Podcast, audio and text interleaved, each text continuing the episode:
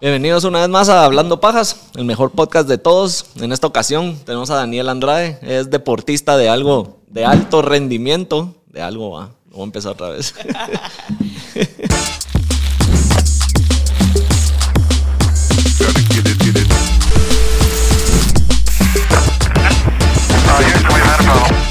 Ay, no. Puta, sabes que siempre en los intros me he trabado. ¿Por qué? Como que cuando empiezo y empiezo como ahí me trabo. No sé por qué, pero ya van varios, ¿no? como que en mi cabeza tengo como lo que quiero decir y a veces como que, que hablo más rápido de lo que. igual. Sí, así empiezo. Y ya. Después empieza la plática. Tiene que tener mucha perso. ¿Por qué? No sé. No, hombre. Es costumbre. Pero ves mis primeros, es más, el primer episodio lo grabamos dos veces porque yo y Mila, que es la que hizo el mural este, eh, como que para ir como diciendo que venía el, el podcast y todo eso, eh, iba enseñando cómo se fue montando el set y todo eso. Y como el primer episodio, bueno, ya de una vez con, con Mila y hablar de todo lo que es el arte urbano y eso. Y al principio los dos estábamos como pues comprados ahí que no sabían ni qué diablos decir y no, a ninguno de los dos nos gustó cómo quedó el episodio y después, bueno, volvamos a hacer y ya soltó. Pero yo, igual, yo veo esos primeros episodios y yo estaba así como más nervioso, más, no sé, como que me costó agarrarle el- la onda, ¿va? Como en el 8 o 10 ya estaba más, más suelto. Pero es darle y darle y práctica. Hasta que se te va el perso. Sí. Ya este es el, sería el 39, ¿va? Varias bromas malas después. Bienvenidos una vez más a Hablando Pajas, el mejor podcast de todos. En esta ocasión tenemos a Daniel Andrade, es deportista de, de alto rendimiento. Así que, Daniela, Dani, como Dani. Dani, Dani bienvenida, gracias por estar aquí con nosotros y pues compartir un poco de tu tiempo para que hablemos de, de todo lo que es el, tu trayectoria en el deporte, cómo iniciaste en todo eso y pues esta nueva aventura, este nuevo challenge o reto que tenés que querés hacer. Así que bienvenida. Gracias, Momo. Es un gusto poder estar aquí. Ah, Yo sé que pues vamos a lograr hablar de cosas interesantes. Siempre estuviste me- metida en el deporte, siempre te llamó la atención desde niña, ¿va? Desde muy chiquita hice fútbol, la verdad. Ese era como que Lo que lo hacías. que hacía. Sí. Eh, A los 15 años lograste estar en la selección de Guate. O sea, sí No, jugabas más grande. Más grande, sí. Yo fútbol 11 empecé a jugar como a los 16 tal vez. Y ya luego en selección y en Estados Unidos. ¿Y por qué el foot? ¿Qué era lo que te gustaba del foot? La verdad no sabría. No era de las que siempre que todas andaban en que gimnasia olímpica y todo eso de niños. nunca. No, Mi foot. mamá me trató, o sea, sí, hice varios deportes. Natación, golf, tenis. Mi mamá me metió a, ballet, pero no sé por qué fútbol siempre fue... Lo que te gustó. ¿Y cómo lograste entrar en la selección de Guate? Porque ha de ser un honor, un orgullo poder llegar a jugar con la camiseta de Guate, ¿o no?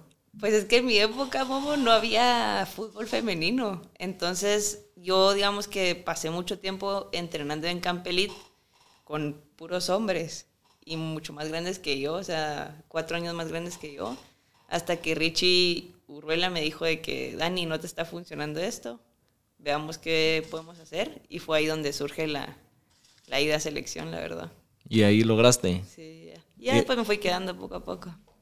Y el- después jugaste en la U. De ahí me fui a la, bueno, me fui antes a IMG a terminar high school y ya luego a la U. ¿Y qué tal fue jugar para una universidad en los estados? Nada. La verdad que Diferente otra nivel, diferente todo. Sí. Sí.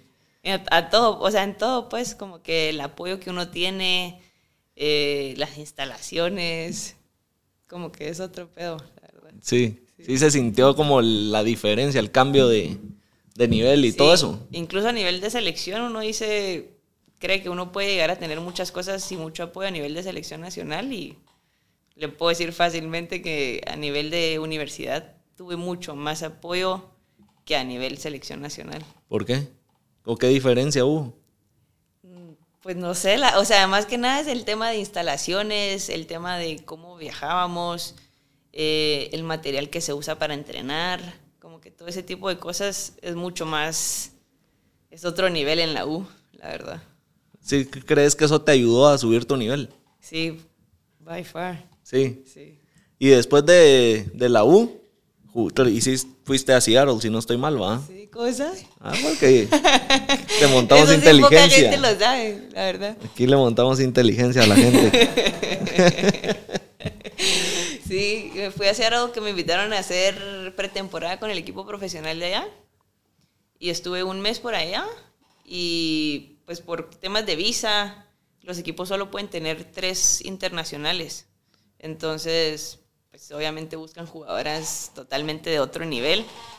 Y entonces al final terminé yéndome a California y jugué ahí un tiempo y luego en Boston, que ahí sí estuve con las reservas del Boston Breakers, que es otro equipo profesional en Estados Unidos. ¿Y cuánto tiempo estuviste ahí?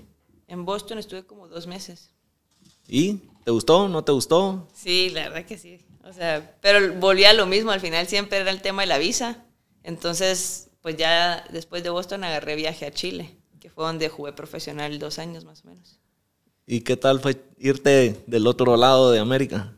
A mí Chile me encantó. Sí. Me encantó, la verdad. Tú, de lo que el- pues, logré ahí averiguar, ya que ya viste que averiguamos, hacemos nuestro research. Fuiste titular a los días de haber llegado a Chile, ¿va? Sí, sí, en Chile sí me fue bastante bien, la verdad. Y que el equipo, eso sí, no, no sé, pero tal vez nos puedes contar un poco más del fútbol femenino en Chile. Eras jugabas en primera división, Sí. dos años estuviste ahí. ¿Lograron algún título? ¿Lograron No, cuál fue? una buena posición o algo? Perdimos la final contra Colo Colo, que en ese entonces era el equipo más fuerte. Y pues por lo mismo ya no nos clasificamos tampoco nunca a la Libertadores femenil. Pero en sí, la verdad que super- el nivel deportivo en Chile de fútbol femenino es bastante alto. Sí, Sí. sí hay bastantes mujeres jugando. Sí, y pues ¿O crees que, en Sudamérica en general? en Sudamérica, creo que con Mebol ha hecho mucho mejor las cosas que con CACAF. ¿Por qué? No ¿O sé, qué diferencia ves? Ah, por ejemplo, uno de los fue como que antes de CONCACAF, Conmebol ya pu- puso como esa regulación donde si el equipo de hombres no tiene una femenil, no se puede, o sea, no puede llegar a jugar a Libertadores. Entonces como que los obligan a tener, tener. un equipo femenil. Ajá. Yo creo que eso está bueno para el deporte. Sí. Que la ayuden a empujar ese... El deporte femenino, pues los equipos femeninos. Sí, y ya se nota a nivel internacional, o sea, a nivel selección nacional, ya Chile, o sea, tiene jugadorazas y jugadoras que ya están jugando en España y en otro, a otro nivel, pues. Así no sabía. Interesante. ¿Qué fue para ti llegar y que a los días ya estuvieras en la de jugando de titular? ¿Te lo esperabas? No, la verdad que no. Ya he estado acostumbrado, me ha tocado bastante como que pelear siempre un puesto. Eh, desde selección, o sea, por ejemplo, mis, primeras, mis primeros partidos con selección, a la madre, estaba en selección, mas no me convocaban para el juego. Entonces, por ejemplo, me acuerdo una vez que tuvimos un partido aquí en Guatemala para una eliminatoria y ni me vestí, o sea, me mandaron al graderío De una vez. de una vez. Con la porra. Con la porra. Entonces, como que esas cosas, igual fue en la universidad. Pasé como año y medio donde ni jugué. O sea, jugué muy poquito. Entonces, como que ese tipo de cosas ya, pues no me molesta tenerme que ganar un lugar en el equipo. O sea que sí fue sorpresa. Y te sentís que te ayudó como a agarrar confianza en donde estabas y, y en lo que estabas haciendo. De que lo estabas haciendo bien. Sí, la verdad que sí, sí ayuda bastante. Sí. Como que a confiar un poquito, como usted dice. Y, nada, y en la U, ¿tú estudiaste algo relacionado a deportes? Mientras estabas jugando o solo estabas estudiando algo más y por, eh, por el fútbol era que estabas ahí? ¿O qué, qué, qué pasa después de la U?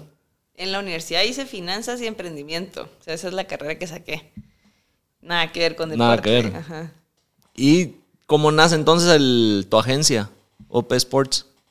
A la madre, porque la experiencia que yo tuve fue demasiado, pues para mí fue muchísimo, o sea, como que me trajo mucho valor y como que después de estar en selección y ver que habían muchas niñas o jugadoras, digamos, con un nivel y un potencial muy grande, que aquí se estaba perdiendo, pues como que traté de ayudarlas, ya que yo había pasado como por el proceso, dije, las voy a ayudar en lo que puedo y fue así que fue surgiendo, la verdad, la agencia.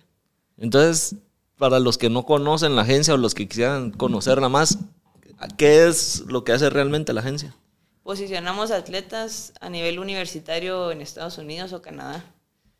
O sea, ustedes les ayudan como a toda la formalización para que se puedan ir Sí, a claro. estudiar fuera de alguna universidad y cumplir con el del deporte que hacen. Justo, se les crea todo el perfil, contactamos a las universidades, después todo el tema de la aplicación a la U, el tema de aplicación a la visa, todo ese proceso se los llevamos nosotros.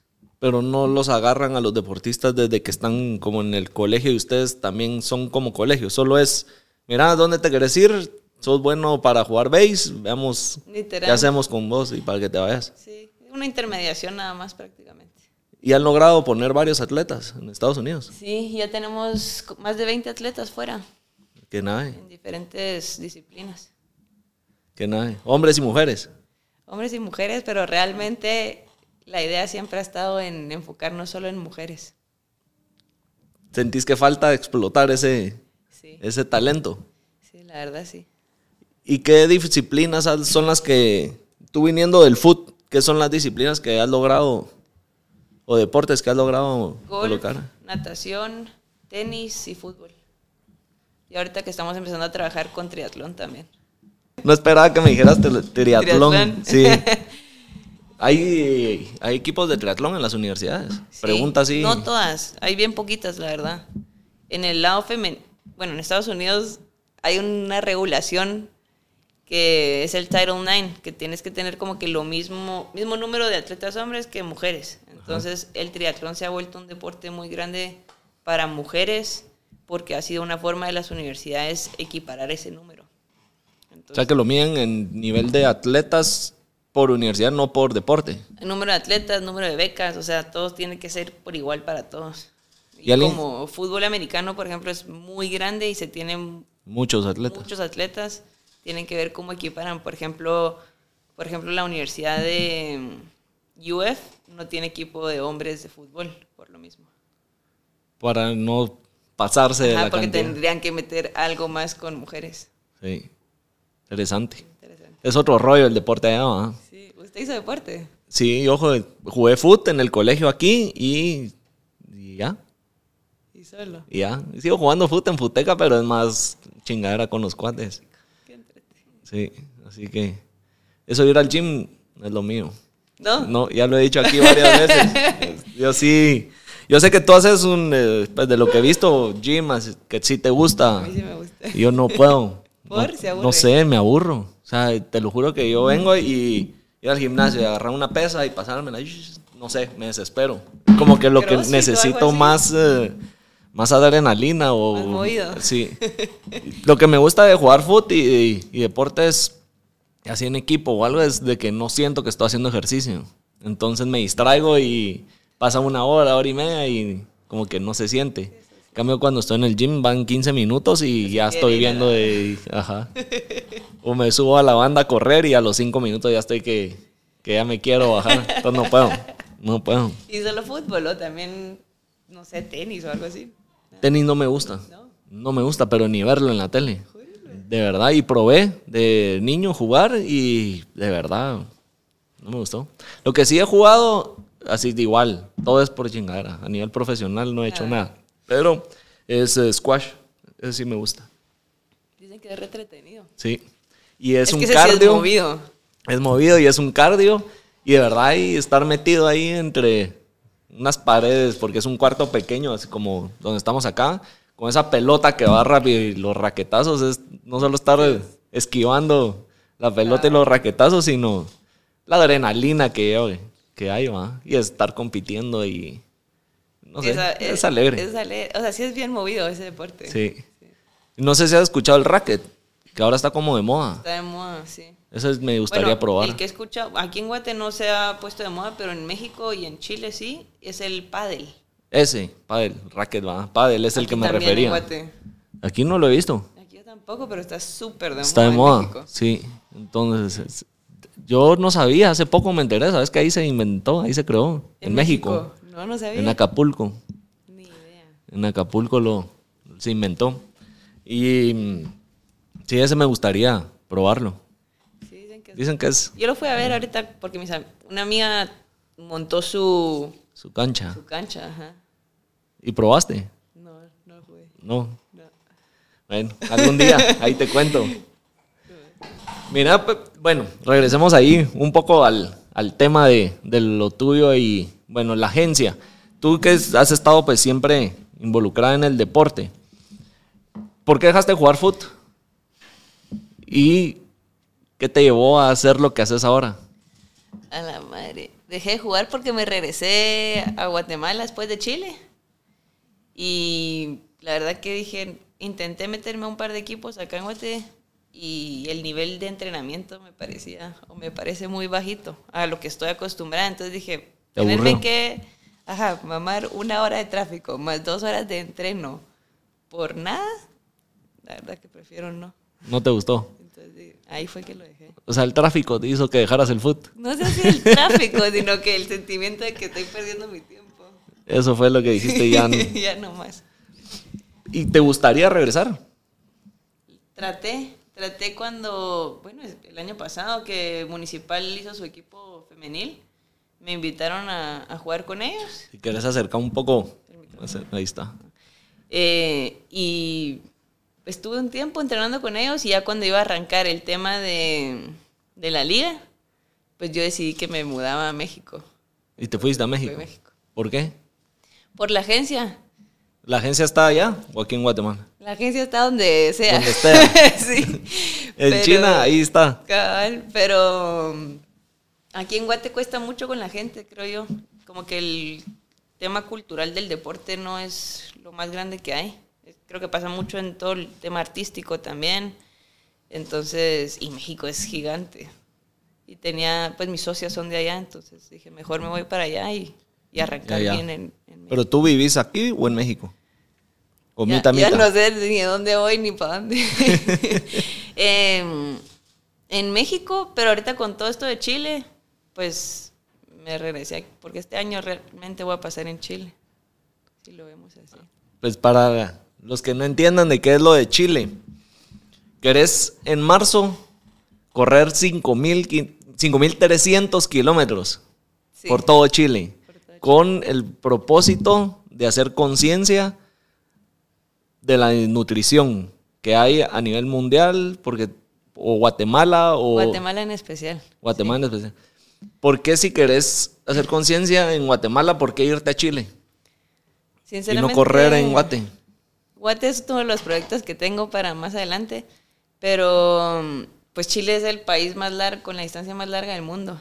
Entonces dije, pues es un bonito reto. Es un, y es un trayecto que hasta hoy nadie lo ha hecho. O sea, mucha gente ha hecho en la Cross United States, pero across Chile nadie. Entonces, como por eso me...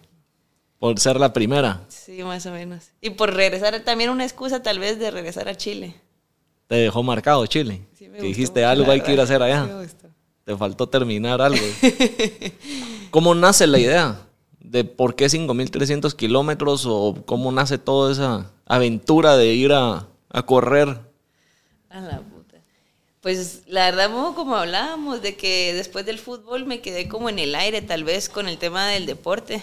Y me costó como que esa transición, digamos, de ser deportista a empezar a trabajar y ocho horas sentada en el trabajo, como que me costó muchísimo y nunca logré como cambiar ese chip.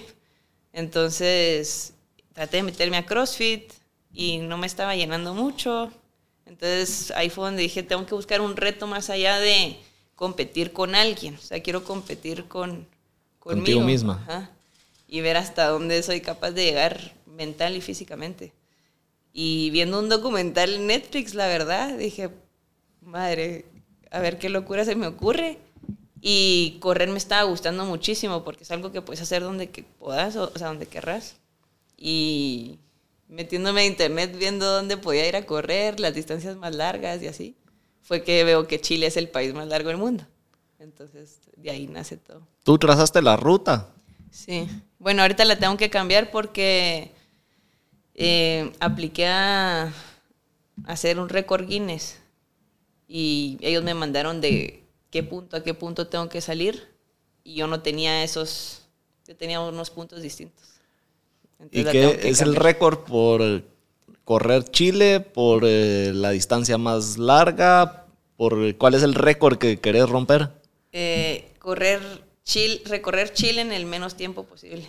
de punta a punta. Punta a punta, sí. Chile mide, si no estoy mal, como 4.300 kilómetros. Depende de qué punto lo agarres. Ok. O sea, entonces es una ruta que no es línea recta, No obviamente. es línea recta, sí. ¿De Es dónde- dónde empezás? Tengo que pasar, en teoría, tengo que ver si me paso a Argentina en algún punto, porque en el sur de Chile, pues ya es muy quebradizo. Y Guinness no me deja, por ejemplo, de que llegar a un punto y agarrar ferry para Poder seguir. poder seguir. Entonces tengo que ver cómo rodear ciertas, ciertas áreas. Qué interesante. La verdad, mira, como te lo comentaba antes de, de empezar a grabar, aquí estuvo Charlie Sarmiento, que es atleta de alto rendimiento también. Por aquí va el link para que vean ese episodio.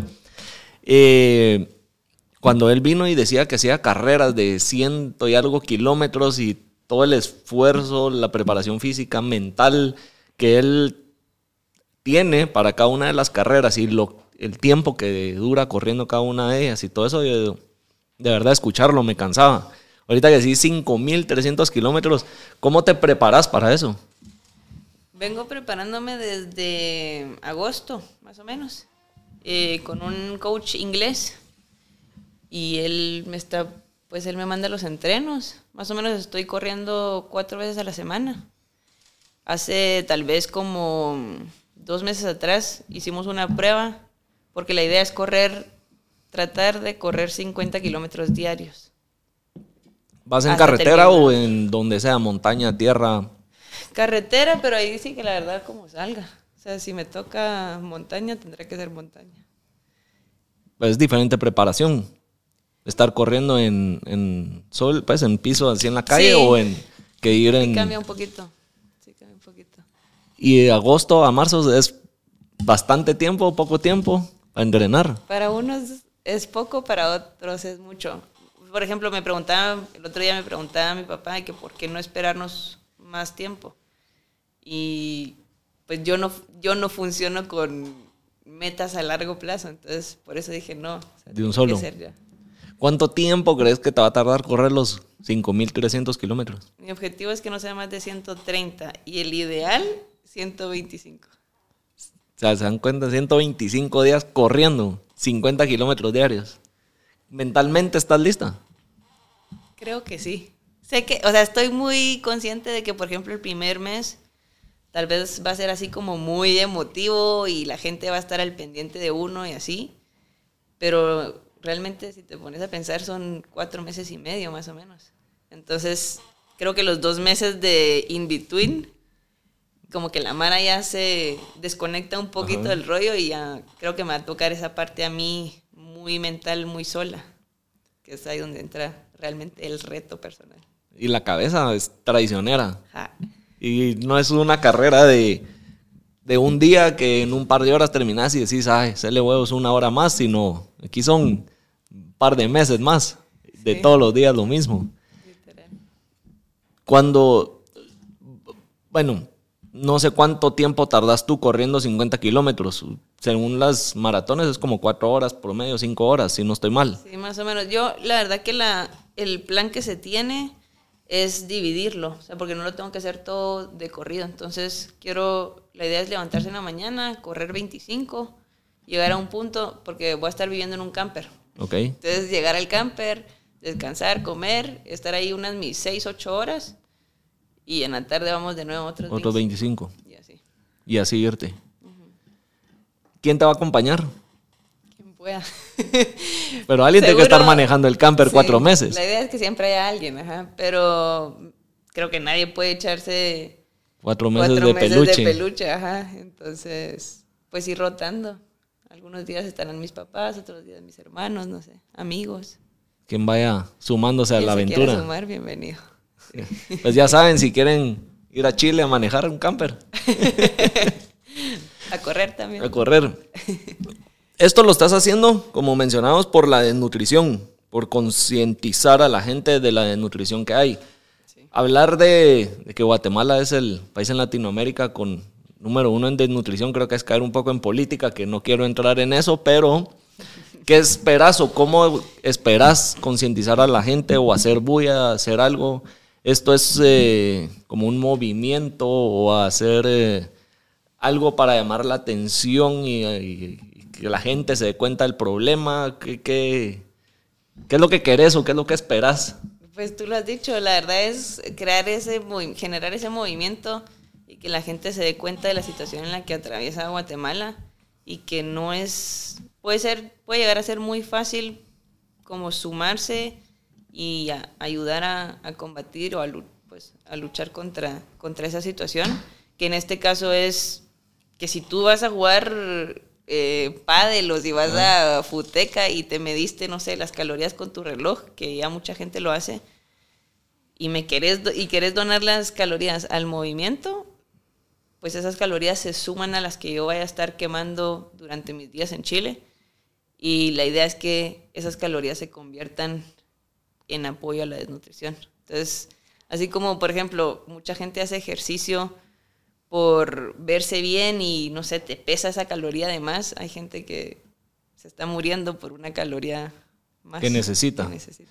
Entonces, ¿cómo funciona eso de, de donar calorías? O sea, yo hago ejercicio y mil calorías quemé. ¿Cómo dono esas calorías? Esas calorías al final se van a va a equivaler a algo monetario. Sí, Una caloría va a equivaler a un quetzal. Entonces, eh, pues también hay- se están recibiendo donaciones económicas y, y de patrocinios, que eso es lo que se está trabajando ahorita, para poder comprar esas calorías que se asumen, ¿verdad? No solo las mías, sino las, las de cualquiera. ¿Qué o cómo, es más bien la pregunta, cómo va a ser la ayuda que querés hacer?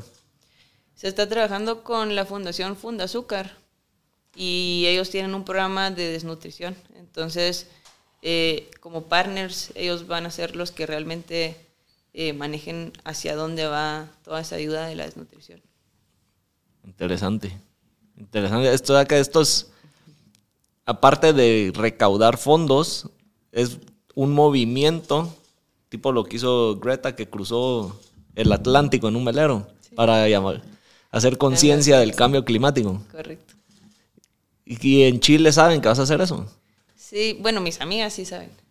No saben eh, que va a haber una chapina corriendo por una causa.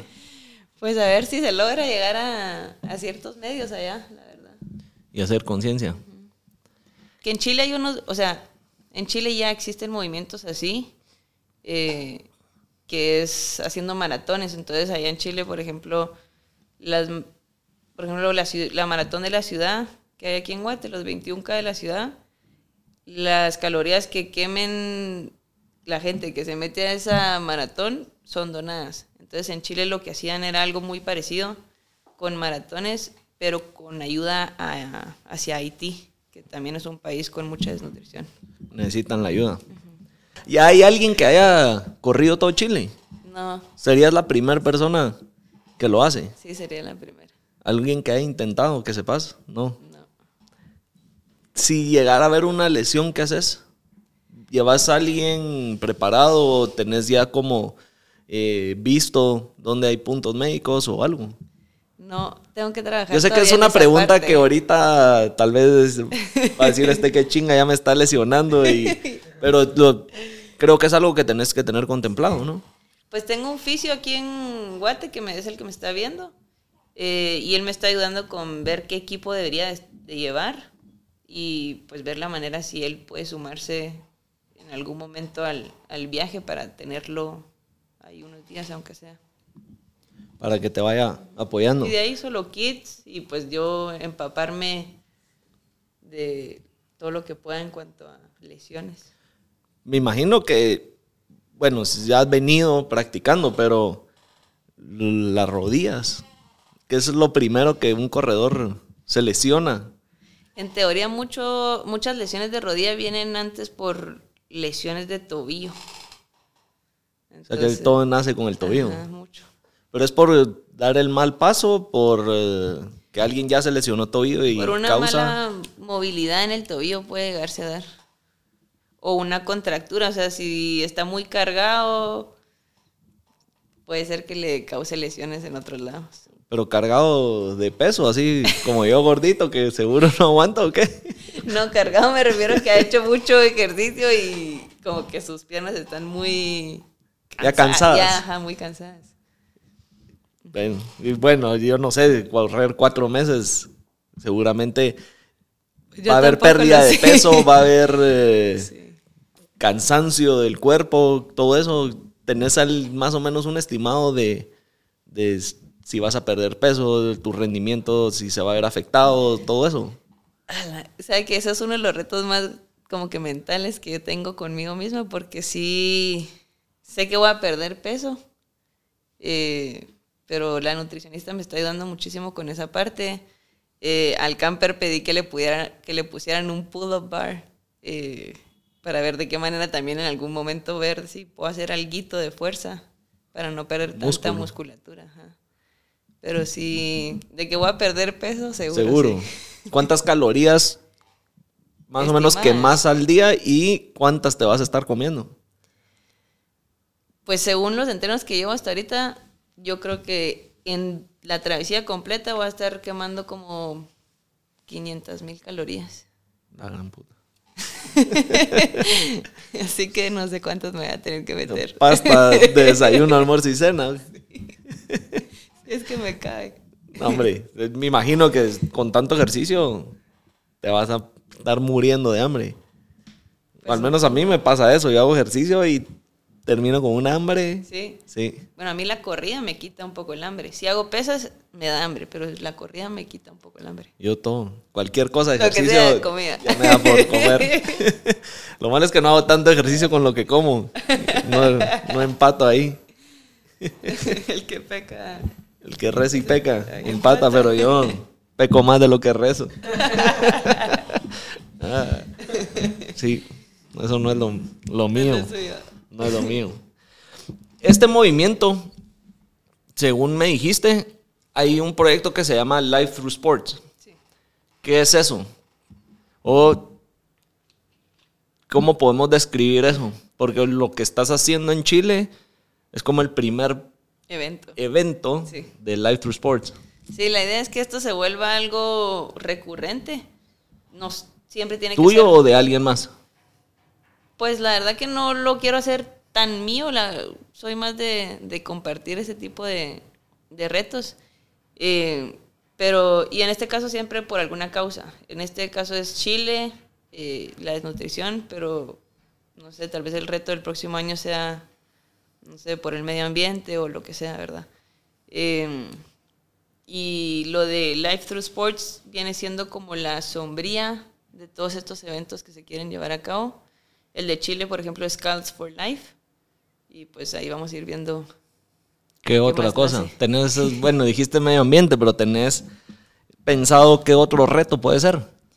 El que tengo en mente para el próximo año es hacer una maratón o media maratón en cada uno de los departamentos de Guate. Para hacer algo por Guate. Sí. Y ahí podría, no sé, puede ser algo con turismo, por ejemplo. Alguna hazaña, sí. Alguna, sí, alguna, ¿Alguna vez viste? sale.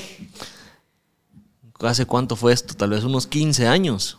¿Qué cosa? Me recuerdo yo que hubo un día que Nike organizó una media maratón a nivel mundial en diferentes ciudades por todo el mundo sí, sí, sí, y que todos salieron a la misma hora o algo así Sí. y que por todo el mundo se corrió la misma carrera, cada quien en sus ciudades. Sí, sí lo. Imagínate hacer algo así. Sería cool. Si logras hacer eh, como suficiente bulla y que tengas varias gente como queriendo hacer algo, hacer un reto Algo más grande. dijiste. algo más grande. Porque al final, si esto es un movimiento para hacer conciencia de la gente, como lo que hizo Greta, que mira lo que, a lo que hoy a todos la conocemos, eh, a la hora de organizarlo así, poder hacer algo que sea razonable para todos los que Los que quisiéramos quieran, participar y que no nos vas a poner a correr cuatro meses, ¿verdad?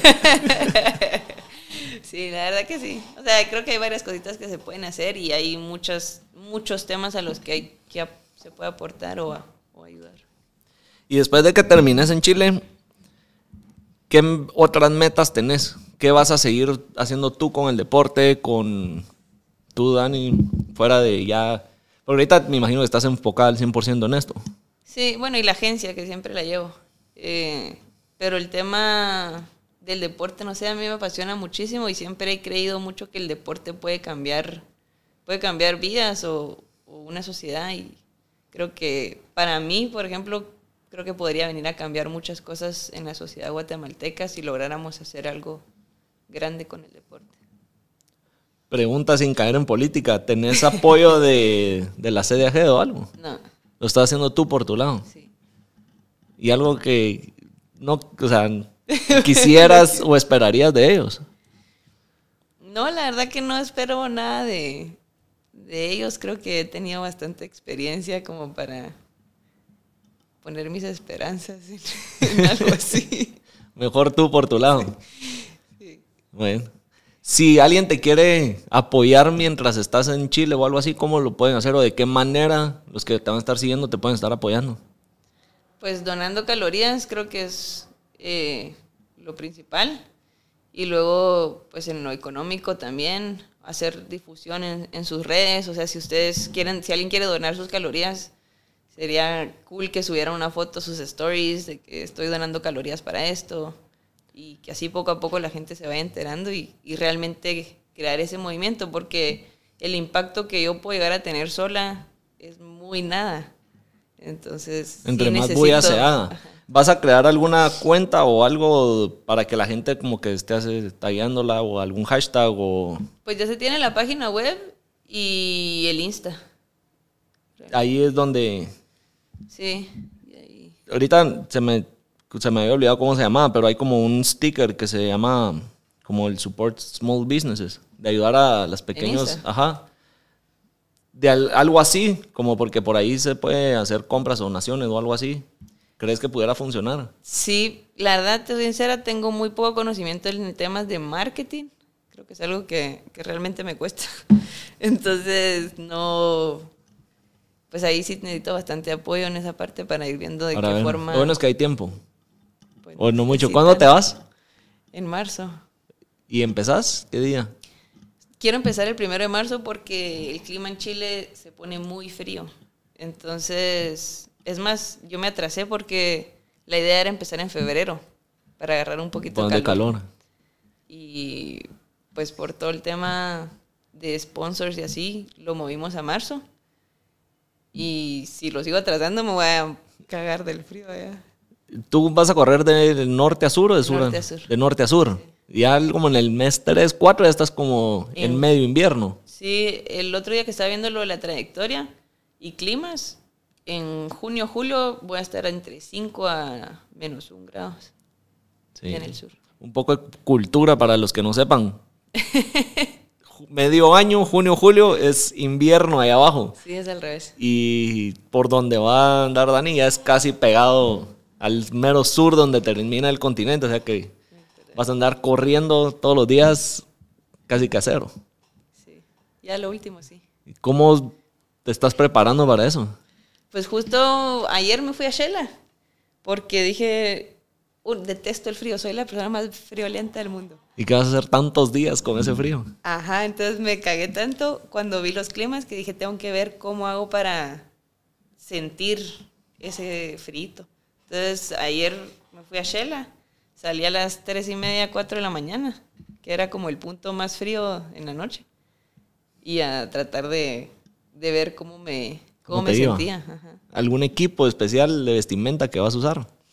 Pues realmente el pantalones de esos de correr, los leggings, Térmicos. ajá, térmicos, igual las camisas, chumpas, guantes. Y hasta ahorita ahí voy. La verdad que no soy mucho de de como prevenir ese tipo de cosas. A ver qué pasa, ver te vas pasa. adaptando. Ahí me voy adaptando. sí. Ah, bueno. Con que no te pasa lo que nos contó aquí Charlie, que ¿Qué? estaba en una carrera en Mount Fuji, creo que estaba. Y que él iba en shorts y su camisa de correr, porque dice que en la base de, de Mount Fuji pues no hacía frío y que cuando estaban subiendo, iban en no sé qué kilómetro, era hasta tormenta de nieve y él solo con su, que casi le hipotermia y que casi se muere porque el sudor se congeló, que se lo llevó a la gran diabla, ¿verdad? nos contó que sí, casi se retira. Y eh, entonces la- el juego mental El juego mental. fue lo que lo ayudó a continuar, pero que sí pasó un mal rato. Sí, la verdad que sí, va a ser feo. Hay que estar. Hay que estar preparado, dicen. ¿Tú cómo, o qué es tu motivación o lo que te, tu drive para hacer tanto ejercicio? Yo creo que ya lo hice como parte de mi día a día. Entonces, Ya está en ti. Ajá. Es más, si no hago, siento que algo me falta. Y digamos nosotros los, los huevones, ¿qué consejo nos das como para empezar a... a- Empezar. empe- pero, eh, ¿cómo? O sea, yo sé que me vas a decir, ah, busca algo que te guste, pero Pues ponerle yo en la mañana no puedo hacer, yo despertarme a hacer ejercicio, me cuesta, me cuesta. Yo prefiero hacerlo en la tarde o en la noche, De verdad. por mucho. En la mañana, eh, incluso en todo, como que me despierto y empezar a agarrar ritmo, me cuesta como a las dos, tres horas de haberme despertado, como que ya voy. Y mis horas más productivas siempre es en la tarde y en la noche. Entonces no sé por qué no puedo hacer en la mañana. Pero tampoco hay algo como que digo, bueno, ya terminé todo, vamos a hacer ejercicio. Quiere ir a echarse a ver Netflix. Ay, tú vas a joder o a hacer lo que sea, pero no. Pero sí, o sea, ¿qué consejo pudieras darle a alguien que, que, que ahorita que estamos en enero de nuevo año, nuevo yo, o sea, todos los retos de que voy a bajar de peso y ajá. Pues tal cual el reto de, del que lo motive el ayudar a- al tema de la desnutrición aquí en Guate. Que ese sea el Que ese sea para los que bueno, ayuden, háganlo por por alguien más, no por uno, Ayuden o ayudemos. Ayudemos. ya se Ah, quiere ya hacer la el loco. jodieron. Ya se quiere hacer el loco. ¿qué? Sí, ayuden. Yo los veo. Yo voy a ir contando las calorías. Aquí les- los auditamos que no hagan trampa. Ay, no. Vos correrías quin- 5.300 kilómetros. Porque Guille sí hace, que- sí hace gym. Ok. Guille, a Guille sí le llega. No, corre- no haces cardio. ¿Y por qué? Bueno, empiece a correr. ¿No le gusta? Y al revés, detesto la bici. Para pasar después una semana con dolor de nalga, no, gracias. Me gusta la idea, la idea como de eso, de tipo Charlie, ¿va? O esa mano que hace triatlones. Me gusta la idea de, de correr un montón, agarrar la bici un montón y irte a nadar otro montón, ¿va? Me gustaría hacerlo en algún momento en mi vida, pero Un Ironman. algo así. Pero correr, me cuesta mucho correr.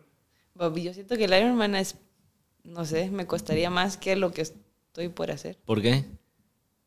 No sé, siento que es mucho, mucho en un, en un poco tiempo.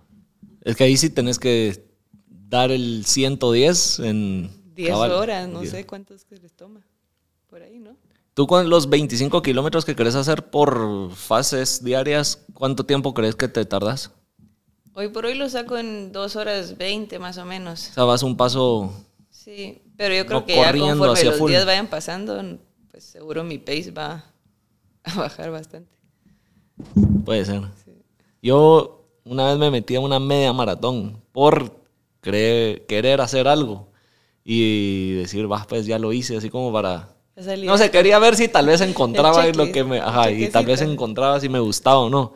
Obviamente los entrenos los odiaba.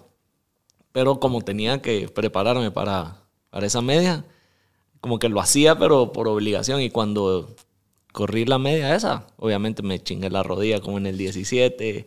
Y fue una mala experiencia y no me gustó. O sea, terminé y de verdad no sentí que hubo algo que, que me llenara, que dijera, bueno, lo logré, qué alegre, que ahora, ahora qué más, sino como, ah, va, Qué ya. bueno que se acabó esto. Sí.